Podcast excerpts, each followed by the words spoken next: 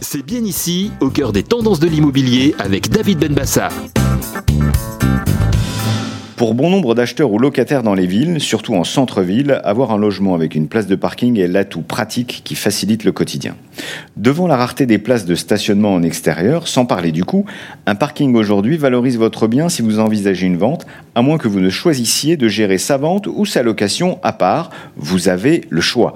Mais alors, quand on est propriétaire d'un parking, quelle est la stratégie adoptée pour plus de rentabilité?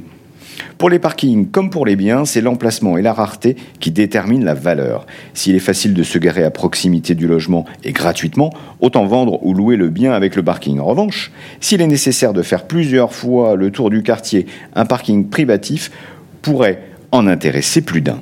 Mais attention du coup à l'impact sur le prix de ce logement sans parking. La valorisation d'un parking varie aussi en fonction de la taille du stationnement, du fait qu'il soit en extérieur ou en intérieur, ou alors s'il s'agit d'un box fermé. Et sachez que contrairement à un logement, la place de parking louer n'est pas sujette à une loi d'encadrement de loyer. Dans le cas où vous vendez un logement avec la place de parking, vous aurez une longueur d'avance considérable sur de nombreux biens concurrents dépourvus de stationnement, ce qui peut faire la différence pour un acquéreur véhiculé. Mais maintenant, les places de parking évoluent avec leur temps pour coller à l'essor des véhicules électriques et pour séduire un nouveau profil d'acquéreur ou de locataire. Les parkings privés se dotent de plus en plus de bornes de recharge électrique. Ce service additionnel donne bien sûr de la valeur au stationnement. D'autres nouveautés sur le marché des places de parking à considérer sont les parkings partagés ou mutualisés.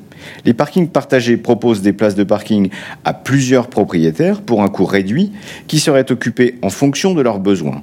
En revanche, le parking mutualisé est un parking géré intelligemment qui répond aux besoins des automobilistes en temps réel, les salariés et les non-résidents de passage en journée et les habitants de l'immeuble en soirée.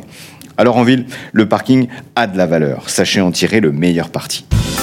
C'est bien ici, au cœur des tendances de l'immobilier, avec David Benbassa.